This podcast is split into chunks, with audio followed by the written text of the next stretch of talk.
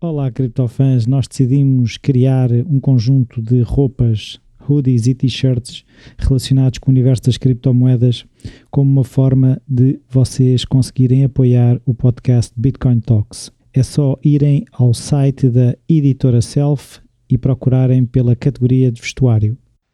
Olá, António. Olá, Rui. É já o penúltimo episódio desta temporada. Estamos a chegar a fim de mais uma temporada. Isto tem sido um instante, não é?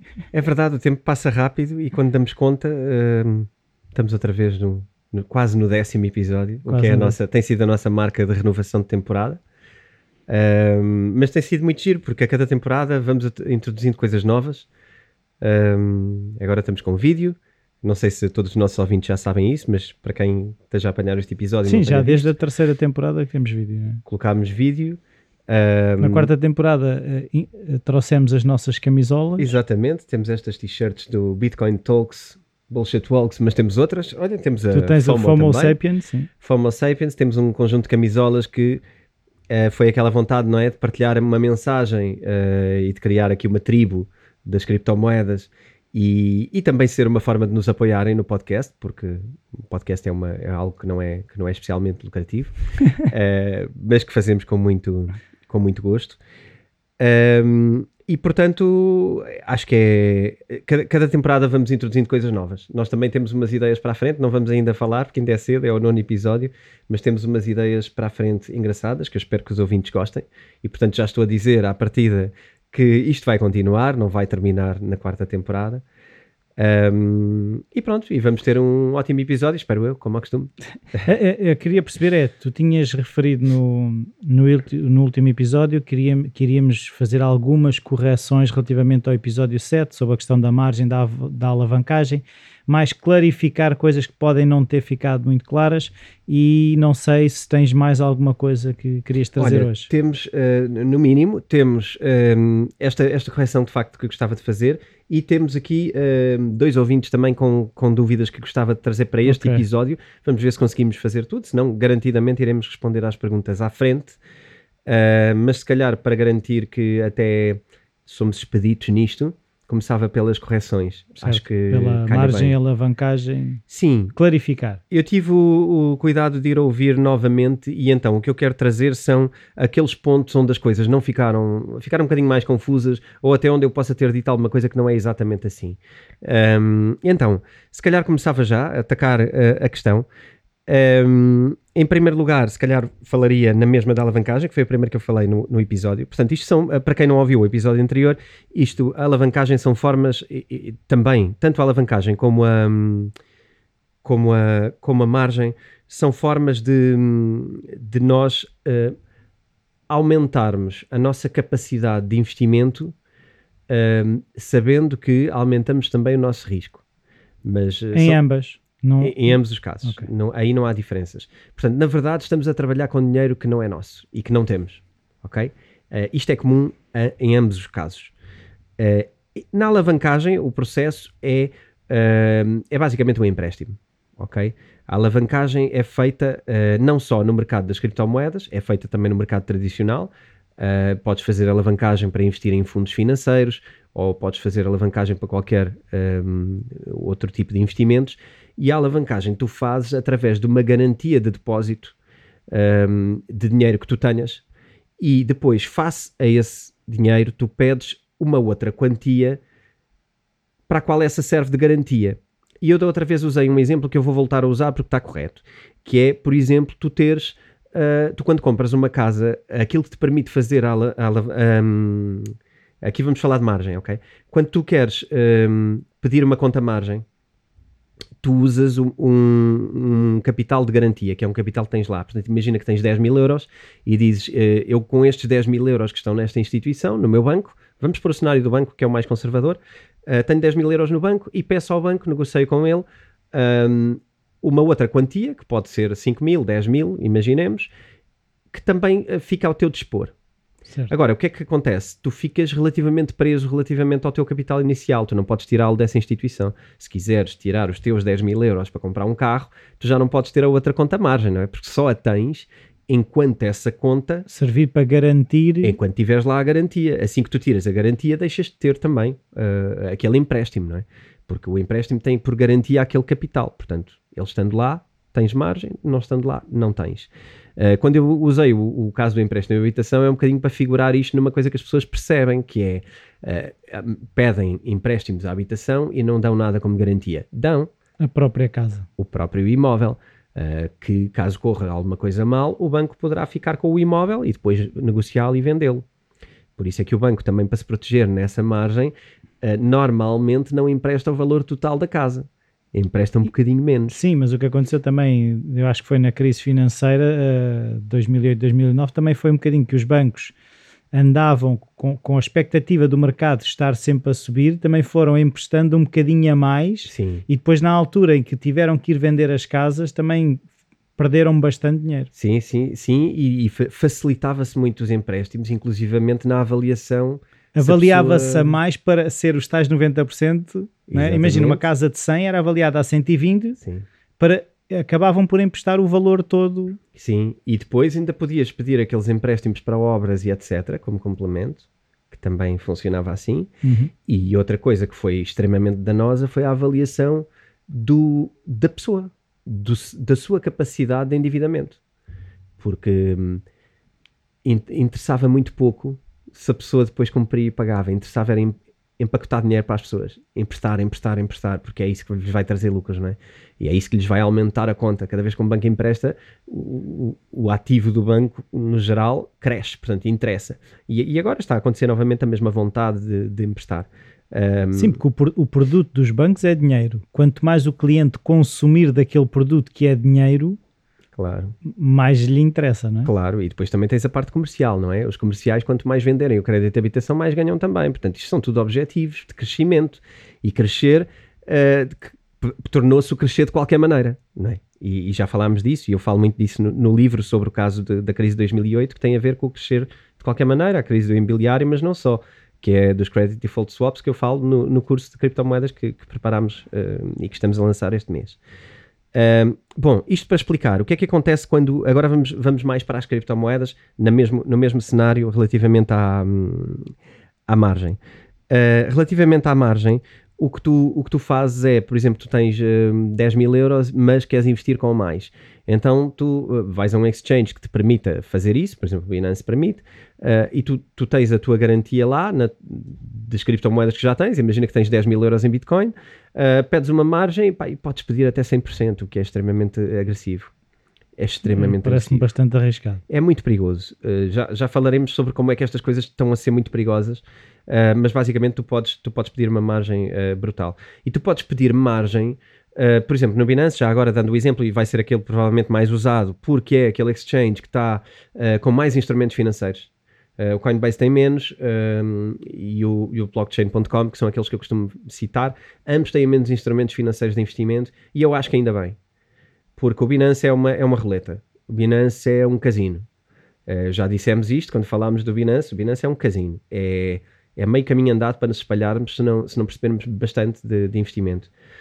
Uh, e, e empresta-te a mesma quantia. Agora, o que é que acontece? Não podes tirar de lá a quantia, não é? Se tu pe pegas nessa quantia e transferes para o teu banco, por exemplo, de volta. Claro, um, deixas de ter lá o dinheiro, a garantia deixa de existir. É? Automaticamente fecha-te a posição. Uh, a posição é fechada. Uh, a margem, obviamente, tem, tem um custo. Tu pagas por ela uma manutenção. Um, aquilo que nós queríamos corrigir principalmente aqui era quando eu disse que aquela conta dos 10 mil iniciais, a tua garantia, ficava parada. Não fica. Tu podes investir com ela também. Tu podes meter essa quantia em stakes, podes meter essa quantia um, a investir na mesma. Não, tu não ficas com isso cativo uh, e bloqueado. Ok, mas, mas eu agora pondo do lugar do, no lugar do Binance. Uhum. Uh, se tu andas a brincar com a garantia, o meu risco como instituição também está a aumentar ou não? O risco da instituição? Sim, porque imagina, se tu pegas uh, no, no, no dinheiro que usaste como garantia e estás a investir com ele, A partir do momento em que ele está a mexer, ele pode estar a arriscar, A perder A e perder. depois tu emprestaste mais do que ele tem. claro. A posição fecha parcialmente. Ah, quando começa a, a atingir determinados valores, aquilo vai fechando. Tu, tu, em permanência, tens um balanço com Ok. o Binance e tu tinhas 10 mil euros, pediste 10 mil, portanto consegues cobrir tudo. Mas se tu perderes 10%, Ele também me corta. ele corta-te automaticamente a posição emprestada em 10% também. Ok, Portanto, eh, o Binance nunca fica descoberto, ok. ok? Ahm, e cobra também um juro, eh, que, que- que ainda por cima é um juro à hora. Atenção, Ora, é à hora. É um juro à hora. O, o que é interessante, repara, os juros deviam ser à hora, deviam ser ao minuto. Não, Ao não há problema. Não há problema com isso. A questão é que quantias é que são, é ver qual é, a- qual é a taxa de juro. Eu não fiz o cálculo, ah, mas consultei a última vez que vi, que vi isso e juro à hora e não me pareceu baixo. Ah, Pareceu-me uma coisa significativa. Mas acima de tudo é importante dizer aqui e relembrar as pessoas: ah, o Binance tem instrumentos espetaculares para quem sabe investir. Mas mesmo para quem sabe investir também se perde muito dinheiro. Não esquecer que o Binance é um negócio, não é o- uma instituição de caridade. não é uma instituição de caridade. E qualquer exchange que nos faz. eh, isto, isto é uma teoria que nós já falámos aqui, que é um bocado a game theory. É a teoria de jogo. Eh, o Binance usa muito teoria de jogo. Já falámos em coisas que quase que são mesmo jogos, não é? Sobre futuros, quem é que ganha, quem é que perde e fazes batalhas. São battles. Isto é totalmente jogo. Isto é, isto é aquele gaming mesmo de jogo de computador, nem é o gaming de casino. É gaming de jogo de computador, portanto é outro nível. E, e nós facilmente podemos nos entusiasmar e achar que a vida devia ser isto e que os investimentos deviam ser isto. E eu não acho que devam ser isto. É Street Fighter versão criptomoedas. Pois, é estar a jogar computador, mas com dinheiro. E eu não estou a ver eh, que seja a mesma diversão, o mesmo tipo de diversão. Acho que estamos a confundir coisas. Fight! Pois, exato. Porque tu jogares eh, tem uma adrenalina muito própria, não é? E Claro, liberta-te de substâncias muito próprias. Claro, e depois há aquela coisa de. E isso eu tenho alguma experiência de, de amigos meus que, quando perderam, depois há aquela coisa de se vingarem, entre aspas, de não, não, ago- agora é que eu vou ganhar, porque perderam muito, mas depois querem ir- recuperar. Não, não, eu, eu percebi o que é que fiz mal, eu agora vou recuperá-lo todo. Epá, Depois não é- corre bem. Não corre bem porque depois atravessas-te ainda mais, ok? Ehm, E o discernimento começa a desaparecer. Não é? Sim. Sim, porque tu tens uma data de eh, emoções por cima que pesam muito mais A razão do que, de haver. do que a sobriedade dos investimentos. E eu acho que misturar jogar com, com dinheiro ah, não corre bem, por norma. Não, não me parece que corra bem. Ahm, enfim, pronto, acho que aqui ficou um bocadinho explicado. Acho que a nossa ah, maior questão aqui foi a ideia de que o dinheiro ficava preso. Ah, o dinheiro não fica preso, fica preso à instituição. Não podes tirar do Binance, porque se tirares do Binance vai-te fechando a posição. Certo, mas, eles, todo, mas eles conseguem ir percebendo se estás a ganhar, se estás a perder e conseguem ir fechando a Sim, posição. sim. Como Tu tens a em permanência, tu tens ah, um balanço. um balanço de qual é a possibilidade de criares margem, de pedires margem, conta margem. E portanto é por aí. Eh, o, que, o que isto permite em termos de investimento? Isto basicamente permite aumentar a tua exposição. Não é? É porque tu, se tinhas 10 mil para dispor a variações da Bitcoin, tu passas a ter 20 mil para dispor a variações de Bitcoin, o que quer dizer que duplicaste a tua possibilidade de atingir lucros. Mas também duplicaste outra possibilidade que é de perder dinheiro. que é de atingir prejuízos. Portanto, só faz uma coisa, é dar-te dimensão. Pronto, Para o positivo isto. e para o negativo. para o positivo e para a negativo. intensidade. Agora, se a valência é positiva ou se a valência é negativa, É, é contigo. Cada um depois faz o seu investimento. Eh, eu não recomendo isto, eh, não, não, não, e não da maneira que, que, o, que o Binance oferece. Eh, eu até acredito que tu possas fazê-lo, mas isto faz parte de um portfólio de investimento e se tu fazes isto, existem coisas para compensar isto. E até admito que possas fazê-lo e devas fazê-lo. mas parte de uma estratégia não ser a estratégia. Sim. Os teus investimentos não pode ser isto. Isto é, é o que tu fazes neste campo. Mas depois tens outros 50% aqui, outros 20% ali, outros 30% ali, não é? Ah, tens de ter outros instrumentos que te protegem destas variações extremas, porque o risco é bom dentro. Tu podes ter um portfólio com uma parte de risco, mas depois tens de ter uma que balanceia esse risco, porque senão tu, tá, tu estás, hum, enfim, estás condenado a um fracasso a poder-te poder -te condenar a 10 anos de investimentos. Claro. E eu acho que isso não tem interesse nenhum.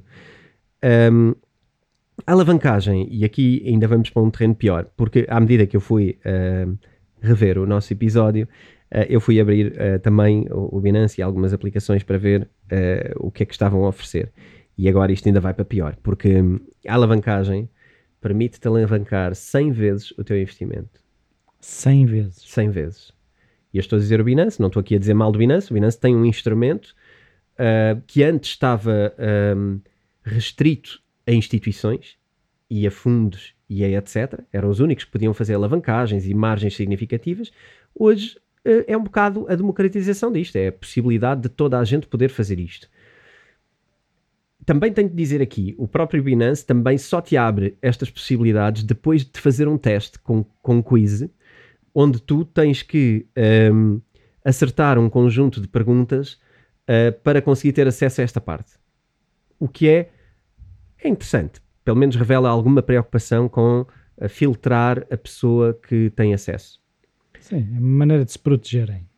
É também uma maneira de se protegerem um bocadinho e poderem dizer, não, nós tentamos nós, criar... Nós uma, perguntámos. Nós perguntámos uma barreira, pá, não podemos fazer teste um a um, é verdade.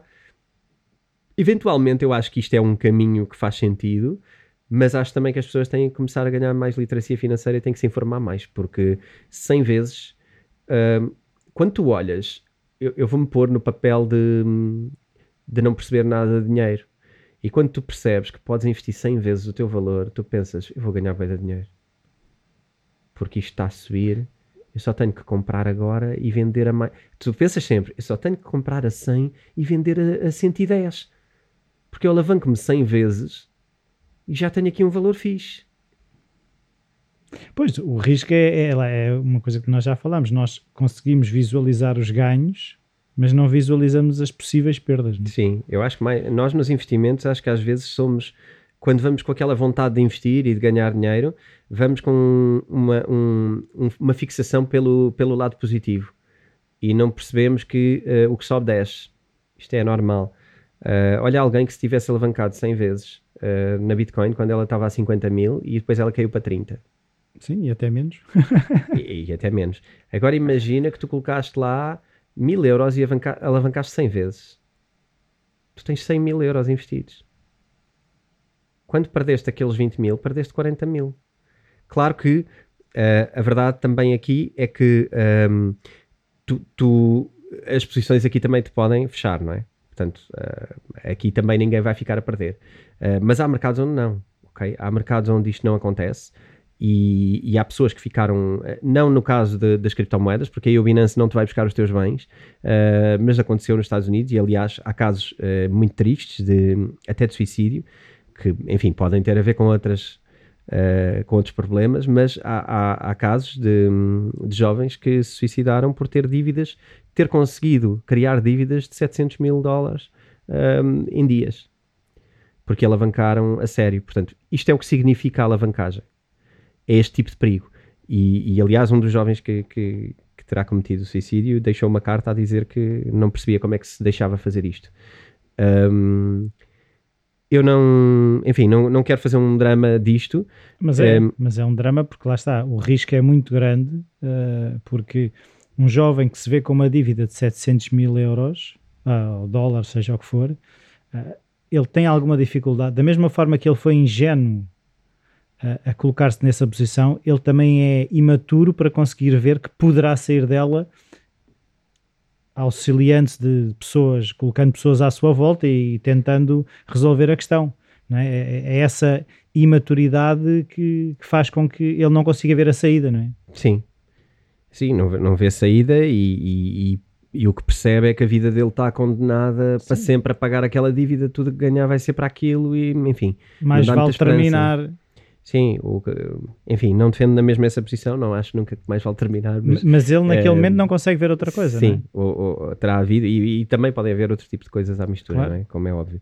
Mas enfim, é, é, muito importante. Isto é só para dar aqui uma gravidade e também termos uma noção que isto não é só rosas, e quando é 100 vezes, às vezes é 100 vezes para baixo. Um, e aqui tu, tu consegues fazer a, a, alavancagem com, com coisas 10 vezes, com coisas até 100 vezes, Pá, que, é, que é, é, um, é um exagero. Eu acho que isto não deveria ser, eh, não deveria ser possível. Um, enfim, tu tens um valor investido de. Isto para explicar em valores, tens um, valor investido de 100 euros. Se alavancares 10 vezes, tens um valor uh, investido de 1000 euros. que significa que por cada variação de 10%, por exemplo, numa moeda, uh, se de 100 passava para 110 euros, uh, de 1000 passa-te para 1100. Portanto, tu ganhas mais 90 euros por cada variação positiva. Mas também o fazes com uma variação uh, negativa e, portanto, aqui também é, é, também é complicado neste, neste aspecto. Portanto, lembrar sempre do lado mau e, e sempre da ideia de que dinheiro não é casino. Não é? Certo. E, e, e, ter sempre, como, como nós já dissemos várias vezes até hoje, que é tudo o que sobe desce. E, e o inverso Sim. também pode ser verdade, tudo o que desce sobe, mas... Sim, mas é um bocado um, um elevador, não é? Uh, o lado mau disto é sempre quando o mercado vai, vai ao contrário. Eu até tinha aqui a minha notinha. O mercado vai ao contrário da tua, uh, da tua aposta e a, e a tua margem inicial já não cobre. Certo. E quando isto acontece, o trade é liquidado. Lembras-te de falarmos de motivos de queda e motivos de subida? Certo. E que, era, um, que aquilo tinha sido uma das razões, uma possível razão. Sim, qualquer alavancagem, imagina agora o cenário, tu tens uma alavancagem um, e colocas 100 euros, não é? E tu consegues alavancar, mas porque tens também um, conta suficiente para cobrir isto. Mas quando os valores começam a, a cair, os teus ativos, uh, aquilo que tu investiste começa a valer menos, então tu não tens para cobrir uh, aquela margem. Portanto, se tu, se tu meteste 100 euros, tu tens de conseguir cobrir os 100 euros de queda. Ok? Portanto, se aquilo cair 50 euros, tu ainda, tens. Tu ainda consegues cobrir. Um, se cair e, 150, tem que ir buscar ao que, ao que tinha. Não, se cair 100, uh, eh, se tu investiste 100 para alavancar e aquilo caiu 100 no ativo, uh, que é fácil, eu já explico em números. Aliás, vamos explicar em números mesmo já. Tu investiste 100 euros. Certo. Estás exposto em 10 vezes. Portanto, tu neste momento tens um ativo de Bitcoin de 1000 euros. Okay? Compraste 1000 euros. Ah, porque está alavancado 10 vezes.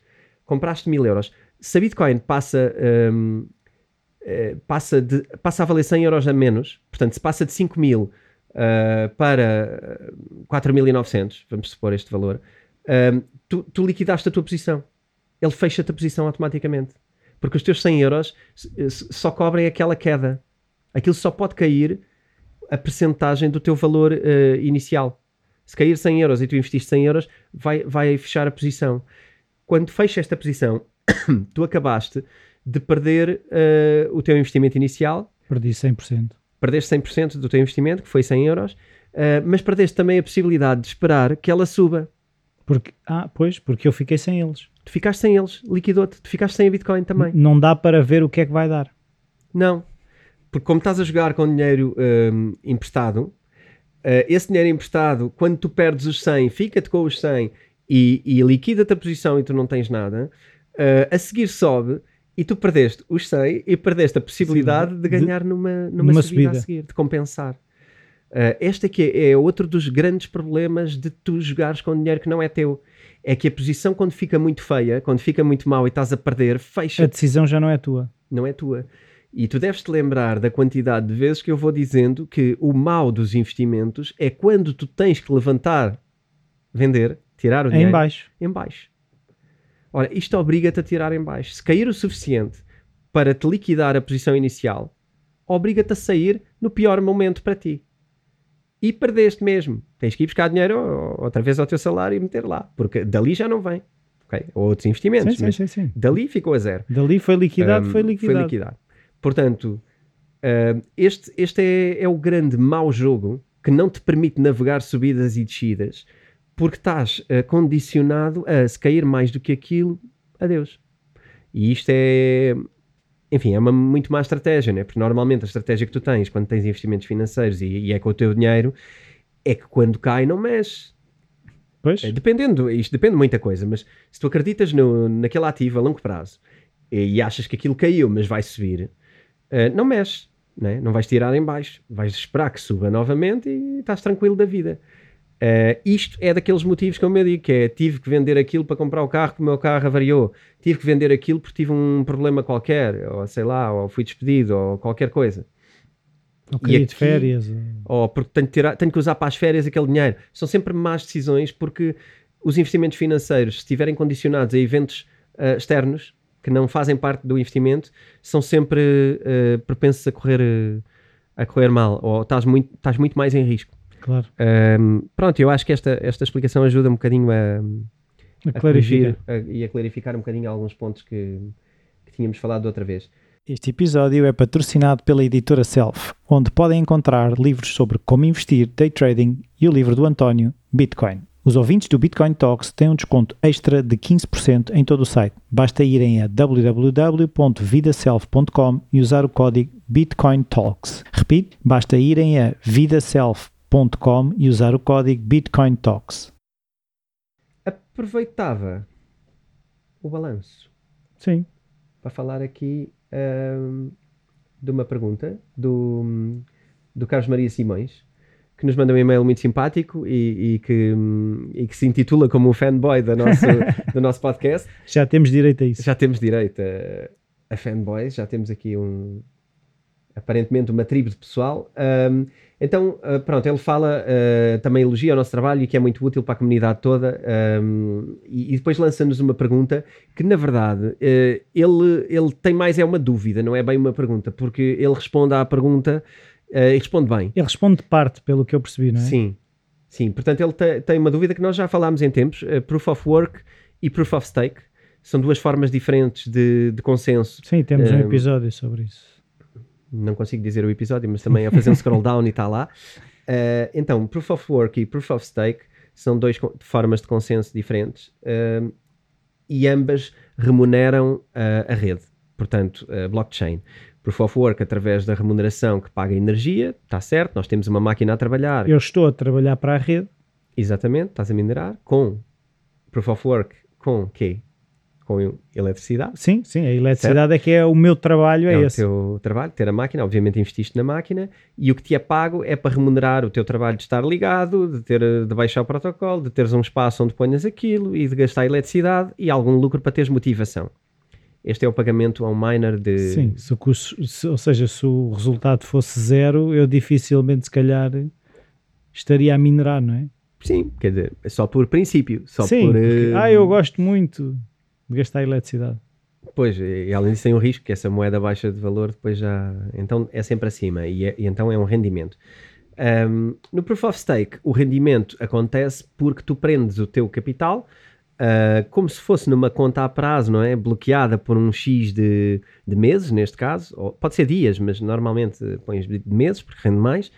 Ahm, e bloqueias os teus fundos ali e também és remunerado num juro, aqui, numa figura Também de ganho juro. juro no Proof of Stake. Sim. Ganhas um- uma remuneração também por alimentar a rede também e, e isto ganha uma figura mais de juro porque tem mais a ver com o capital parado. Pronto. Mas de que forma, agora, já agora aproveito eu para esclarecer essa parte, é de que forma é que eu, ao ter ah, o meu, as minhas criptomoedas em stake, estou a beneficiar a rede. Tu, ahm, porque estás a dar uma garantia de não corrupção. Porque se tu te atravessas com dinheiro preso, Ah, mas tem a ver com as validações das a ver. transações. Sim, sim. Tu não Ok. vais ser um elemento mentiroso, porque se fores, podes ficar sem o teu capital. Ok? Então, se tu pões lá valor, tu à partida não vais ser um membro corrupto da rede, nem Certo. vais. O, eh, o meu, o meu trabalho é eh, o dinheiro que eu tenho investido serve de prova para validação das transações. Certo, exatamente. Serve Não como é- garantia. De, Não é de- para a rede funcionar, não é? É, é mais- Não, é para, para o consenso. É isso, é para o consenso. Enquanto o Exatamente. Proof of Work tem mais um bocadinho a ver com haver rede, no fundo é sim, isso, sim, a, a rede existir. sim. Aqui o Proof of Stake já é um bocadinho diferente em termos de função. Sim, eu. sim, sim. É diferente. O Proof of Stake não garante eh, as transferências por si, não é? Não é, não é a mesma coisa.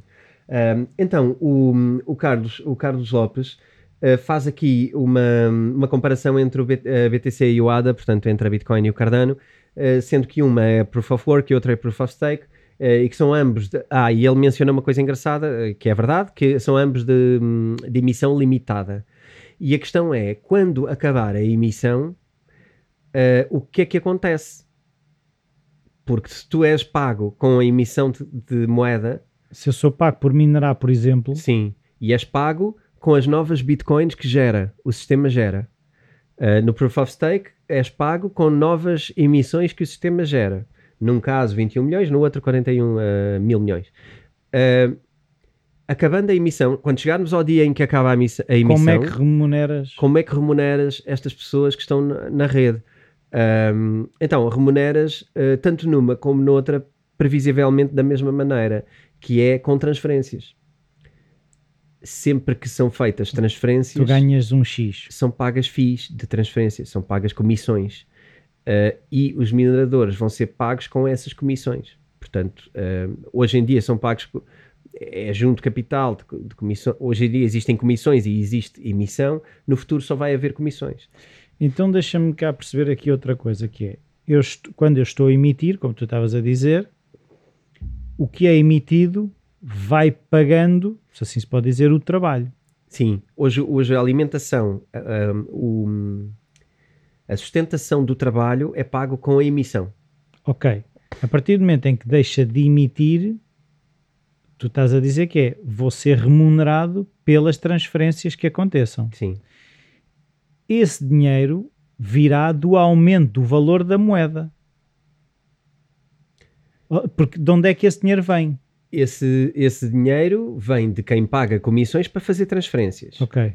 Portanto, se eu transfiro para ti, pago, faz-te conta um euro, e uma parte significativa vai para pagar à pessoa que sustenta a rede ou o sistema de consenso. Ok, mas, mas isso não estava a pensar é se de alguma forma poderia influenciar o valor que a, a, moeda tem. Mas estás a pensar bem, porque no início, quando a moeda vale muito pouco, é muito difícil tu sustentares porque sustentas com grandes quantidades de moeda da própria moeda. Da própria moeda. E conforme a moeda valha muito, esse, esse, custo de transferência vai ser mais baixo por vários motivos. Primeiro, porque a rede terá aumentado e escalado uh, para conseguir fazer muito mais transferências com o mesmo equipamento.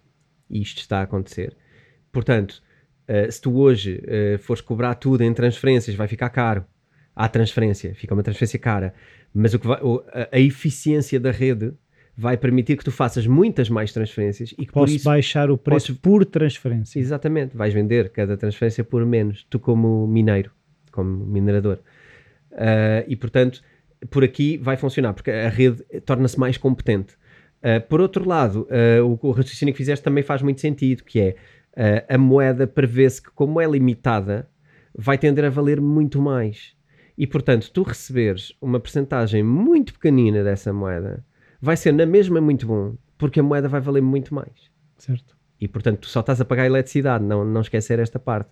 A eletricidade é um custo que não escala com a moeda. A moeda sobe, é uma moeda inflacionária. Estas moedas com, com, com limite de emissão tendem a ser moedas uh, cujo valor sobe. Um, e, e, portanto, a eletricidade não sobe por causa disso, não é? A eletricidade tem o custo tem, custo de produção e, e assim, etc. Poderá subir se a, a, procura para sustentar a rede de eletricidade, não é? Se, se a procura Sim. da eletricidade aumentar, da mesma forma que Pode. a procura da moeda faz aumentar o preço da moeda, a procura por eletricidade poderá fazer também aumentar a eletricidade. Não é? Poderá, poderá. Aqui o balanço da mineração será sempre de conseguir a eletricidade o mais barato possível, portanto, criando um, um revés. Agora, não, não, me é, não é previsível uh, realisticamente para mim que a eletricidade possa algum dia acompanhar uh, a subida de valorização da Bitcoin, até porque a eletricidade não é limitada e a Bitcoin é. Portanto, em, em, última instância, há uma que para e há outra que nunca para, porque tu podes sempre produzir mais energia. Eu agora, é... quando estava, eu, assim, se calhar estamos a desviar um bocadinho do assunto, mas estava uhum. a pensar na questão de, das, das moedas de emissão não limitada. Qual é que será a vantagem? Porque aquilo que eu estou a ver é como tu estás a dizer, as moedas de emissão limitada têm um valor logo à partida diferente, porque como é limitada, não, essas questões todas. Qual é que é a vantagem de não haver um limite na emissão? Quando eu faço, imagina que eu estou a desenvolver uma criptomoeda, vou fazer o white paper, que vantagem é que eu tenho em criar uma moeda, um token, que seja de edição não limitada? Se tu de algo, um é uma pergunta muito interessante. Uh, se tu de alguma maneira quiseres controlar o valor uh, da moeda, se tu de alguma maneira quiseres uh, garantir que ela não suba loucamente, que ela não suba exponencialmente, porque na verdade o que estás a criar é, é, é, menos raridade. Quando tu dizes que podes emitir mais moeda, o que estás a fazer, se disseres isto assim, é eu emito mais moeda e quando me apetecer, quando eu achar que é preciso isto tornaste numa moeda governamental, que é, o, que é o que é feito com as moedas governamentais. Eu, eu uh, não é quando me apetece, porque uh, ninguém diz isso, mas é quando acham que é preciso e que devem.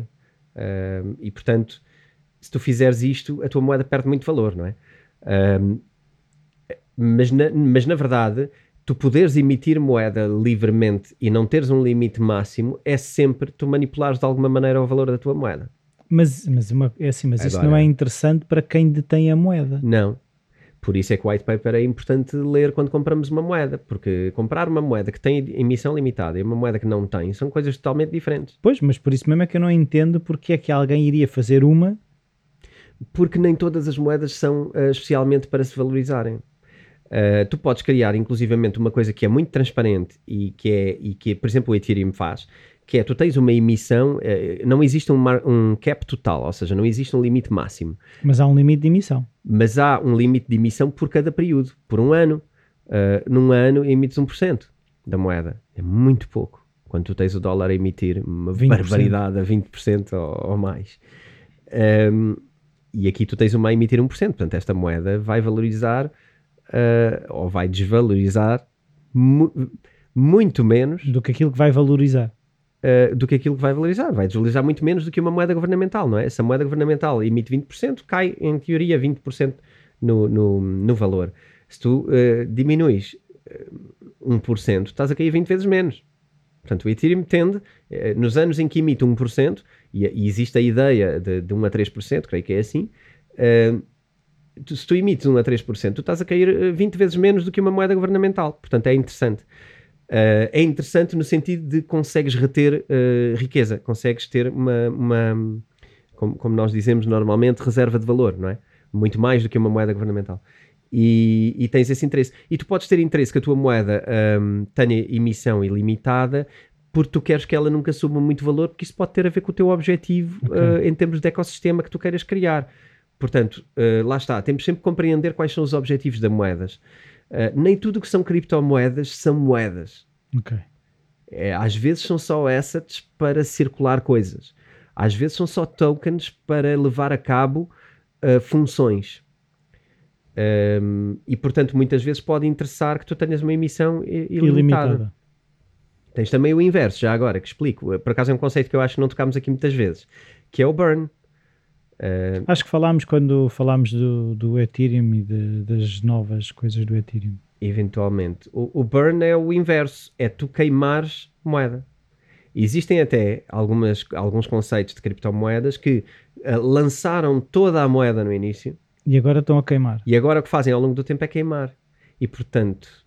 É, enquanto a Bitcoin está, está a ser emitida até chegar a um limite, essa é, lançaram tudo, estão a partir-nos, no fundo, usando o exemplo da Bitcoin, partir-nos dos 21 milhões e vão de X em X tempo queimam um milhão, de X em X tempo queimam um milhão. Sim, até um limite depois mínimo que claro. será o, o, onde vão chegar.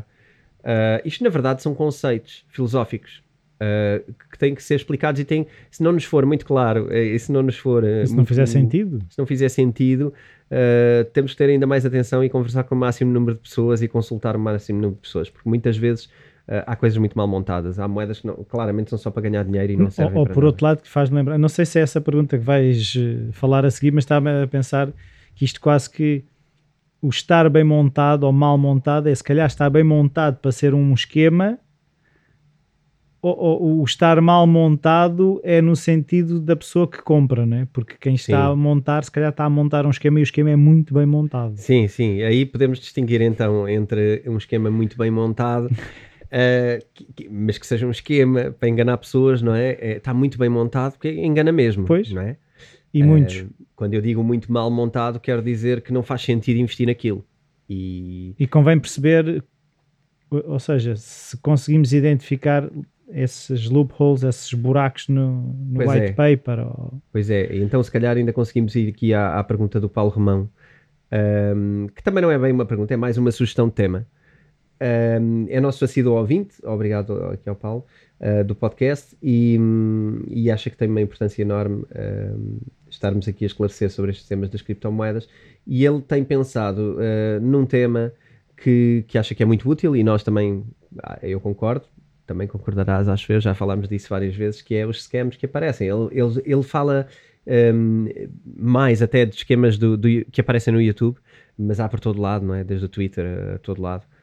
Um, aliás, existem esquemas destes. E aparece assim, eu, eu agora já não vou muito ao Facebook, mas eu lembro-me de estares num fórum, sei lá, de cães, se fosse o que fosse, e de repente aparecem lá umas coisas caídas de paraquedas, tu percebe, percebes mesmo que aquilo caiu dali do nada. Se queres enriquecer, clica aqui. E... Pois é, nós, nós, temos falado sempre de mídias sociais, Twitters, Facebooks, uh, Instagrams, enfim, esquemas nessas coisas. Uh, mas agora que tema ocorreu um dos esquemas que, que provavelmente é dos mais perigosos, porque toca aquela faixa uh, social e económica um, que provavelmente é menos, in, in, menos um, informada? menos informada financeiramente uhum. não é? Menos informada é menos informada financeiramente. E que vão para aqueles jornais desportivos e para aquelas um, jornais barra revistas tradicionais portuguesas. Não, eu não quero dizer nomes porque senão vai ser um bocado injusto. Uh, mas que tu frequentemente vês e, e isto vai-te de certeza ring a bell algures onde tu vês Cristina Ferreira enriqueceu a investir em Bitcoin já ganhei não sei quanto. E metem uma foto do programa dela com uma em, notícia. Em que ela não tem nada a ver com aquilo. Nada a ver com aquilo, totalmente falsa. E depois, se for preciso, ainda mencionam outro, outro artista da televisão, ou Carlos Malato. Uma citação de não sei quem. Sim, a dizer que já ganharam uh, 10 mil euros por semana ou 20 mil euros por semana só com as criptomoedas, já duplicaram a fortuna com criptomoedas, este tipo de barbaridades. E, e, o que é que é isto? E isto é que me parece que é, é, é in your face, está mesmo na cara que aquilo é mentira. E, mas usam estes nomes. E eu acho que a tendência de muita gente que não está informada financeiramente é pensar: ah, não, mas, mas isto fala da, da Cristina. Se fosse mentira, isto sabia-se. E sabe-se. Sabe-se é, que é mentira. Sabe, e ela desmente e eles são obrigados a, a, a, retirar. a, retirar aquela notícia, mas aquilo é colocado como patrocinado e vem em pequenino, patrocinado. Não é uma notícia. Aquilo parece uma notícia, mas vem em pequenino, patrocinado. Conteúdo é, patrocinado. É um infomercial, ou não sei como é que isso E chama. é, é escandaloso. É escandaloso o tipo de coisas que se dizem ali, porque é tudo o que tu não deves hum, pensar nem acreditar quando falas de dinheiro. Portanto, é, é mentira de A a Z.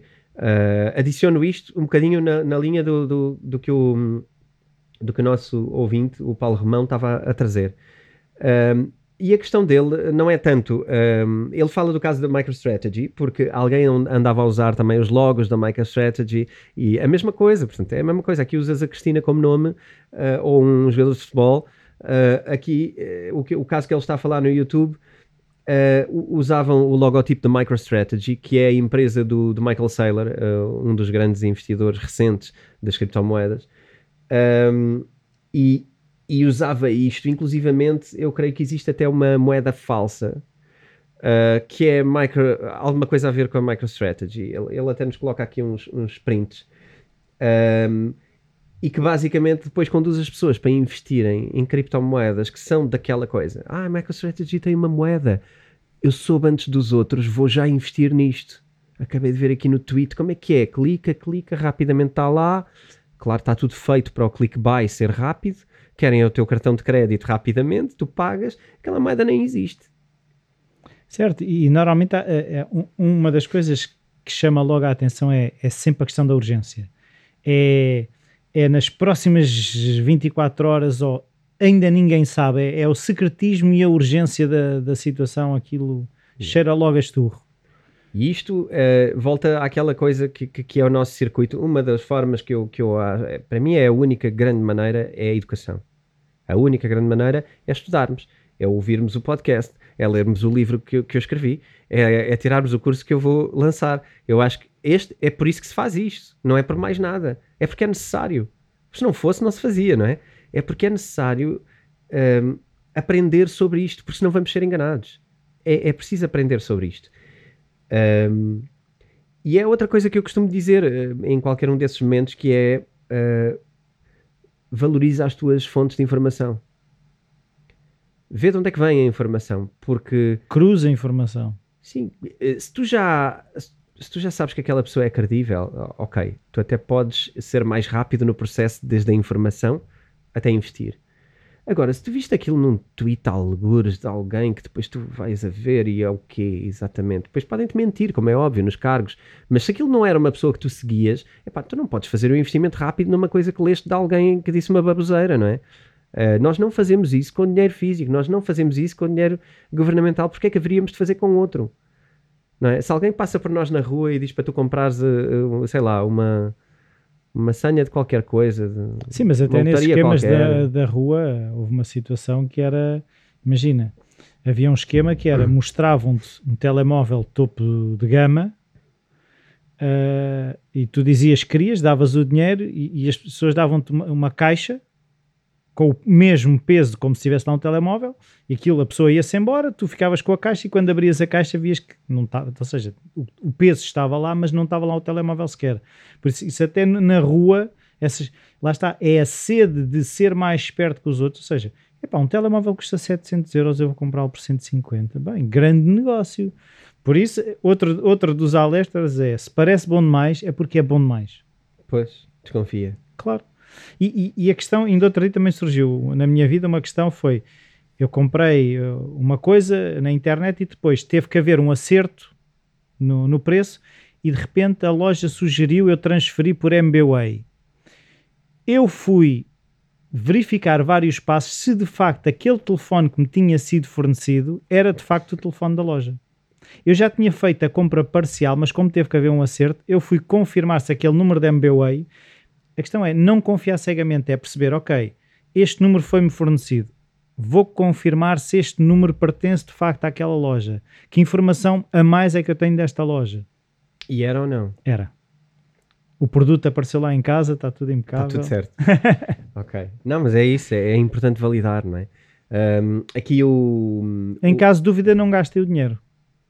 Pois, porque assim, as oportunidades de investimento para quem investe sabe que isto não é sempre para ontem, não é? Tu tens sempre oportunidades. Uh, é ter alguma paciência, alguma calma, não é preciso estar a correr porque não há só uma. Olha, o FOMO, uh, não é por acaso que hoje tenho a t-shirt do FOMO vestida, do Fear of Missing Out, não é? Que é uma das coisas que nos leva a cometer erros uh, e, e, que nos vai levar a investir na moeda errada.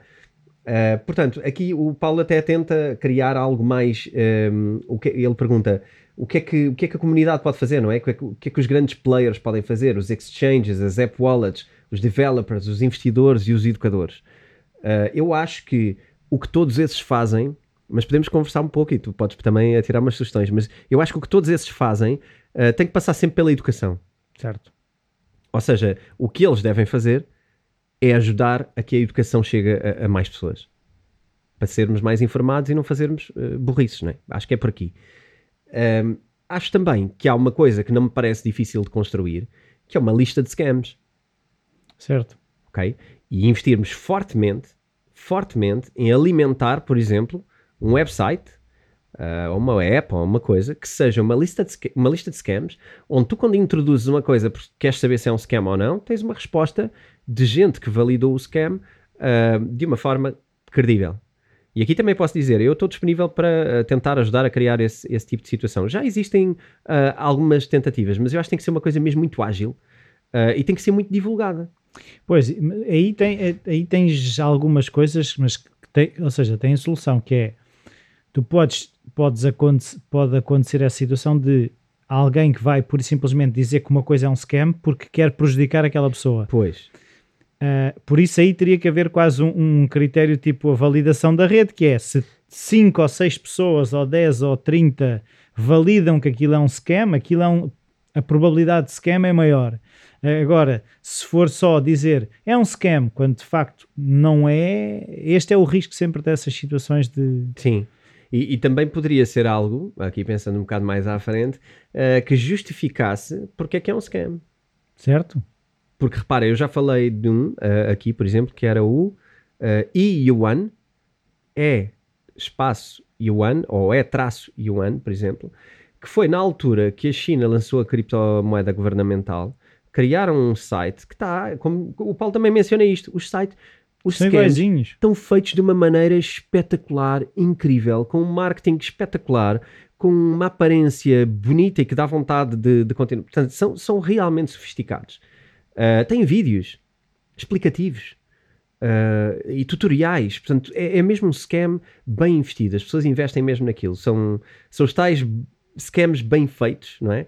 Bem uh, montado. Bem montado, é, era isto que eu queria dizer. Scams bem montados, mas que na verdade uh, são maior intergice. E, e, neste caso, por exemplo, era a promessa de que o yuan ia subir mais do que a Bitcoin, porque claro, era do governo chinês. O argumento chinês. é sempre Bitcoin, não é? É, mais, é a nova Bitcoin, a nova mais Bitcoin. do que a Bitcoin. Aliás, mais é, seguro que a Bitcoin. Eu acredito que qualquer coisa, acho que consigo arriscar a dizer isto, qualquer coisa que se compara à Bitcoin para dizer o que faz, é, para mim é 90% scam.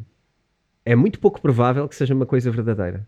Sim, mas tu tens, eu também não vou referir nomes de, de criptomoedas ou tokens, mas há alguns que têm vindo a subir ultimamente e que nós já falámos até que parecem scams e continuam lá, continuam uhum. no top 10 de, de, de, das transações, a moeda uhum. vai subindo e aquilo tem todo o ar de ser um scam. E vamos falar dessa, dessa moeda e de outras. Uh, há várias maneiras, é assim, nem tudo que é um scam é um scam Ok, estes scams que eu, que eu, estou a falar e que o Paulo está a falar são scams mesmo de roubar dinheiro, nem okay, moeda. É mesmo para sacar o cartão de crédito. É, é mesmo para tu comprares uma coisa que, que, provavelmente nem, nem, nem é transacionável, nem existe. Tu transferiste para lá, acabou-se, eh, ardeu. Ou então tens um token no site deles que tem lá um número, mas aquilo não é nada, não tem blockchain, não tem nada, não tem ninguém. É, é só um processo de que tu uh, pagas para ter um número no ecrã, ok? E não há ali nada e não consegues fazer nada, nem comprar em, em lado nenhum com aquilo, nem transacionar aquilo com ninguém. Um, e isto são os verdadeiros scams mesmo da vergonha. Mas depois há outro tipo de aquilo que nós nas criptomoedas chamamos de scams, que são moedas que não fazem muito sentido e que não servem para grande coisa, mas que existem. Tu criaste uma criptomoeda, qualquer um de nós pode criar. Podes criar a Ruicoin. Uh, ela passa a existir pode não ser um scam. Sim, não é? Uh, agora, há uma grande diferença entre tu teres um grande marketing e não fazeres trabalho nenhum com a moeda, porque ela não tem nenhum objetivo, uh, ou tu fazes um grande marketing, mas teres uma moeda que vai fazer um grande serviço, que faz trabalho, que é útil, que fazia falta e que, portanto, uh, tem mesmo, passa a ter valor. Um, algumas moedas têm só uma parte, têm só um bom marketing e uma boa ideia de valorização, mas na verdade não vêm acrescentar nada. E eu acho que podemos estar a falar de um caso desse. Sim, mas eh, pois, a questão é, é, a tentação também de uh, criar uma coisa que parece. Porque, é, se formos pensar, eu acho que também houve muita gente, se calhar, a criar tokens e criptomoedas porque se aqueles estão a ganhar dinheiro, eu ao criar aqueles, eu também vou poder ganhar dinheiro, não é? Haverá essa questão de uh, se eu criar uma nova moeda um novo token, não é? Eu vou estar a criar uma coisa que eu vou partir do zero e tudo o que ela valorizar vai ser lucro. Uhum. E quero estar presente. E, e, eu acho é que se calhar pensarmos de que forma é que o mercado vai ou não deitar fora as moedas que não interessam. E, e, e, e se, por acaso, não sei se já pensaste sobre isso, eu ainda não pensei sobre isso, que é a questão de no futuro nós iremos ter mais criptomoedas, iremos ter menos criptomoedas e mais sólidas. De que forma é que isto. Porque nós estamos numa fase ainda muito inicial. Eu acho que isto tudo agora já estamos mais à frente do que está, mas acho que ainda estamos muito no início. Olha, começando se calhar até por uh, encerrar o assunto do, ali do Paulo, do não, não, encerrar, mas até um, fechar isso, eu acho que cada vez mais vão, vão se criar instrumentos uh, e de facto os developers vão cooperar nisto.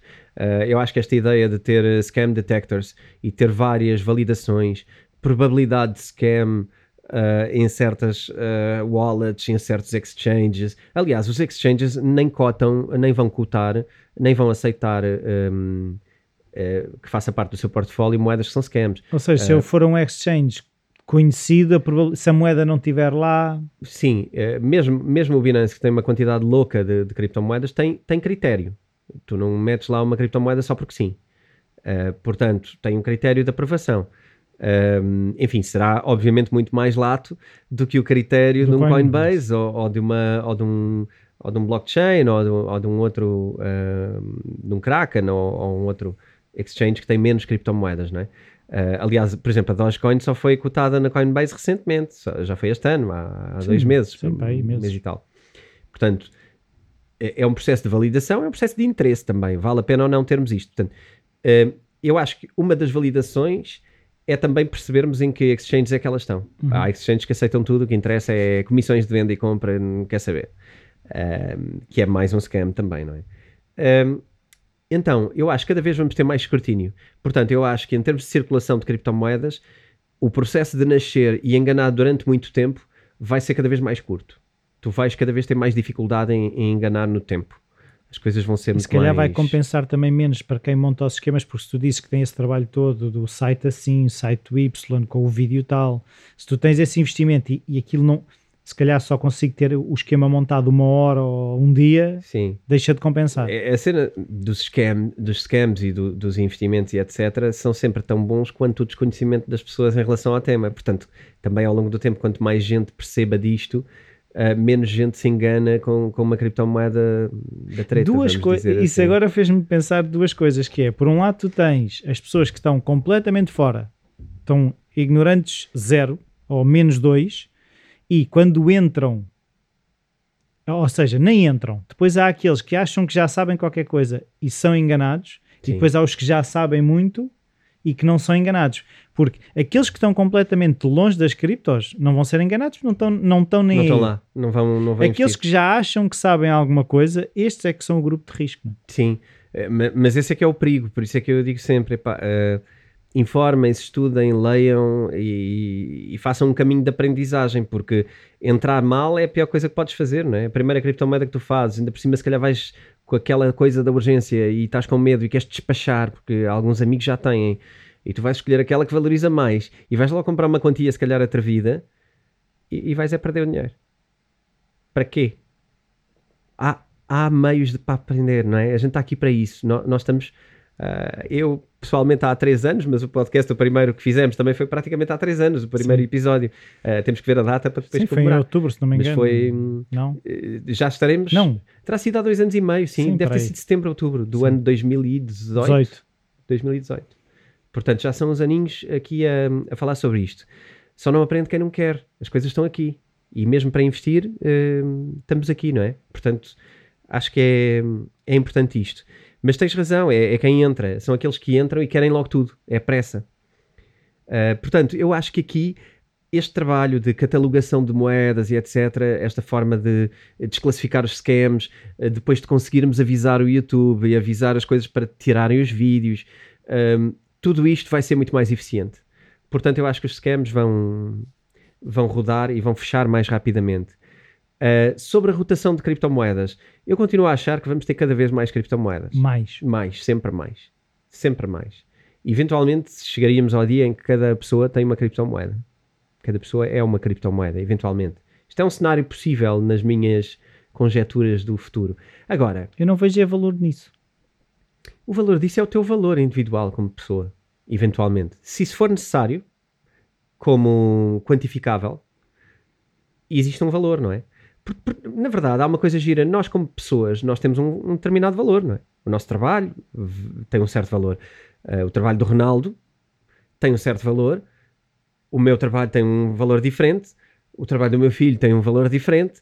Uh, e valorizamos ao longo da vida. Portanto, eventualmente pode haver aqui uma noção interessante entre a nossa moeda pessoal e o nosso valor pessoal pode haver aqui. Isto é a primeira coisa. Eu nunca ouvi ninguém falar disto. Está bem, mas isso um, é quase a lógica de cada um falar uma língua, ninguém se entende. Se cada um for mas, uma criptomoeda. É, esse é que é o ponto. Esse é que é o ponto. Uh, Chainlinks, portanto, uh, interoperabilidade entre moedas e equivalências ah, okay. entre moedas. Okay. Porque na verdade também tens as moedas governamentais, não é? A descentralização total da, do dinheiro não é países cada um com a sua moeda. Certo. É pessoas cada uma com a sua mas moeda. Mas uma coisa é tu teres, imagina, vamos, dar, ser útil. vamos dar dois exemplos. A União Europeia uhum. tem o euro.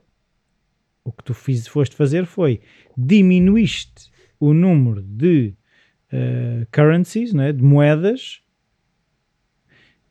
ao comparar com os Estados Unidos, que se cada Estado tivesse o seu dinheiro, a complicação também que era, que eram 50 moedas em vez de uma. Sim não é? E, e a questão é, o processo de agregação de, de, diferentes países ou diferentes estados numa moeda faz com que as transações, e isso nós, eu senti na prática, o facto de nós termos um euro facilita muitas transações a nível europeu e de, dos, o comércio é, é, muito mais fácil havendo uma moeda em comum, falarmos a mesma língua.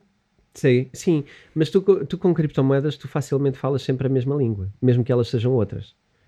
Uh, eu, uh, será sempre aquela ideia de tu pagares com Rui Coins e a pessoa recebe Bitcoin, a pessoa recebe o que quiser Ok. e tu pagas o que quiseres, não interessa. Há ali um valor de equivalência que diz respeito à transação. Se são 100 euros, são 50 Rui Coins ou 200 uh, José Coins, não interessa. É irrelevante. E porquê que não é, uh, porquê que não é um problema? Porque o sistema que está por trás não envolve bancos, não envolve comissões de bancos, não envolve intermediários, envolve apenas uma blockchain que, uh, de forma eficiente, será um valor quase residual, quase nada para transferir valor. Mas estás a aumentar também a questão, imagina, essa questão de, da flutuação do valor das moedas, as tais Rui Coins, as tais José Coins, imagina que um Rui Coin vale dois José Coins de manhã e o valor é acordado, mas a transferência só é feita à tarde e aquilo o valor já não é o mesmo. Mas, uh, sim, ok. Estás a ver? A Claro. questão é, é esta, esta flutuação, se houver tanta moeda, a questão de eu hoje em dia não estou muito preocupado se tenho que mandar vir uma coisa de Itália, um euro é um euro. Uhum. Quando tu tinhas que mandar vir uma coisa da Suécia ou de França ou da Alemanha, tu ias ver, epá, olha, agora o marco está muito alto, ou agora o franco está muito Sim. alto. Isto, isto pode ser uma limitação, o facto de haver muitas. E, eventualmente os preços, mas estás a falar de um tema diferente do que eu estou a falar. Parece que é o mesmo, mas não é. Então vá. Uh, eu estava a falar de uh, valor, que é Rui Coin, António Coin, ou o que for. Uh, tu estás a falar de preço. Estás a falar Mas de é quanto valor. é que custa. Mas pode ser fixado em Bitcoin. Ah, ok, Os preços são sempre em Bitcoin. ok. Mas tu pagas Rui Coins, ele recebe Zé bem, então, mas, é lá, mas lá está, voltamos à ideia de quantos menos, porque se for tudo inde- indexado, lá está, ao Sim. dólar ou à Bitcoin, que é a questão que também já falámos no episódio anterior, Por comparação, de haver uma indexação àquilo. sim. Eu estou indexado ao dólar, eu estou indexado à Bitcoin, não é? Vamos cair, vamos cair num buraco igual. Eventualmente, quer dizer, isto, isto é um. Nós levantámos aqui uma cortina de uma coisa que Sim, eh, eu não é escrevi demasi- nenhuma teoria sobre isto, mas, mas acho que isto, isto é o expoente máximo do que pode vir a, do que pode vir a acontecer. Eh, acho que é um ponto engraçado para filosofar, não é? Eu quando disse isto, digo também muito para chocar, muito para eh, nos abrir a mente e pensar que eh, não há limite para isto. Ou no limite será isso. no limite será isto. No limite será uma coisa deste género. Agora, só, só vamos para aí se isso for útil, de alguma maneira. E eu, eu não vejo utilidade nisto hoje. Eh, acho um conceito engraçado porque pode nos levar a pensar o que é que é valor e o que é que é eh, moeda. Mas não, não vejo necessidade nenhuma disto. No- não obstante, acho que vão existir cada vez mais, mais criptomoedas e acho que vão existir mais do que há hoje, eh, até por concorrência, porque nem todos os projetos vão acertar. E, e alguns vão acertar, mas vão se. no fundo, isto é quase criar empresas, não é? Porque Está bem, mas eu agora estava a pensar, não estão a surgir mais motores de busca? Houve uma altura que eles estavam a surgir que nem cogumelos, certo? sempre que inovam, eh, estão. Sempre que inovam como assim. Sempre que algum motor de busca traga algo novo, eh, aparece. E aliás, tu tens um crescimento enorme, por exemplo, no, motor- no Brave, por exemplo, que, te- que já tem uma ligação com criptomoedas e com a MetaMask, Está bem, eh, que nos Certo. permite fazer maravilhas mas com, no início tu tinhas poucos, depois tivestes muitos, Sim, depois diminuíram e tem estado estável. Acho que sim, acho que sim. Mas eu acho que eh, estamos a falar de mainstream, não é? Eh, eu acho que E nunca as O- criptomoedas vão ser mainstream. eu acho que sim. Ah. Tu, eh, não tenho dúvidas que tu vais ter aquelas que toda a gente tem uma parte, ou que tenta ter, ou que quer ter, que toda a gente conhece, toda a gente transaciona. Tu vais ter as populares, não é? E essas, se calhar, vai ser um conjunto. Também é preciso definir aqui uma coisa. Nós, nós falamos de criptomoedas. E as criptomoedas muitas vezes são muito mais do que moedas. Sim. Nós estamos a falar de criptomoedas que sejam moeda. Criptomoedas que sejam moeda, eu não imagino que sejam necessárias muitas. Pois, era, era um bocado, se calhar, isso que eu se calhar não Ok. expliquei, mas era um bocado essa a ideia, não é? Certo. Mas tu tens criptomoedas cujo objetivo é a logística, como a VET ou outras coisas, eh, a VeChain, não é? Eh, que, que- que o objetivo é cumprirem um fim de forma eficiente para resolver problemas de logística no mundo. Eh, tens o Ethereum, que é uma plataforma de. eh, o o Ethereum, eu não olho muito para o Ethereum como uma moeda. Ou que vá ser uma das grandes moedas do mundo. Provavelmente vai ser por uma questão de, de popularidade, de adoção e de compatibilidade. Mas, mas o Ethereum não é uma coisa que eu olho para fazer pagamentos, uh, especialmente. O Ethereum é, uma, é, mais uma plataforma de utilização. Então, olha, eu acho que isso se calhar pode gerar um episódio interessante, essa questão de percebermos uh, os critérios de moeda, os critérios uhum. de tecnologia, de que forma é que se calhar pegarmos num conjunto de criptomoedas e perceber, ok, Uh, o foco desta é mais tecnologia, o foco desta é mais ser investimento, de que forma é Sim. É que... Assim como fizemos, por exemplo, do Ethereum, Ethereum Killers, não é? E falámos de três, quatro projetos principais que competem para ser Ethereums, uhum. para ser plataformas, podemos fazer um, por exemplo, sobre moeda. Quem é que compete para ser moeda?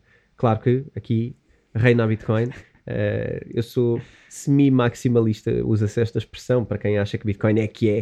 Uh, eu não sei se, se, é só a Bitcoin que é, eu acho que as outras coisas têm muito valor, mas a Bitcoin está posicionadíssima para ser a moeda central para tudo. Portanto, podemos é depois derivar aqui para como é que outras moedas podem ser moedas. Mas não. Enfim, já variámos entre o espectro do vai haver cada vez mais. Eu acho que vai haver cada vez mais, porque tu podes criar uma criptomoeda para muitos objetivos. E se calhar o processo vai se tornar mais simples ainda, não sei. Sim, e é útil para muita coisa.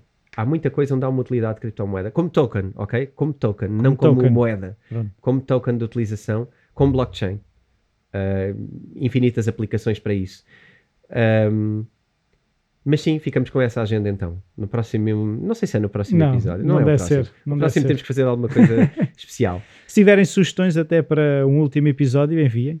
Sim, Uh, então vamos convidar o pessoal, é isso mesmo, estão todos convidados ideias para enviarem ideias para... para... o último episódio. Se querem ver alguma coisa em particular, ideias, e nós vamos pegar nas ideias e tentar perceber.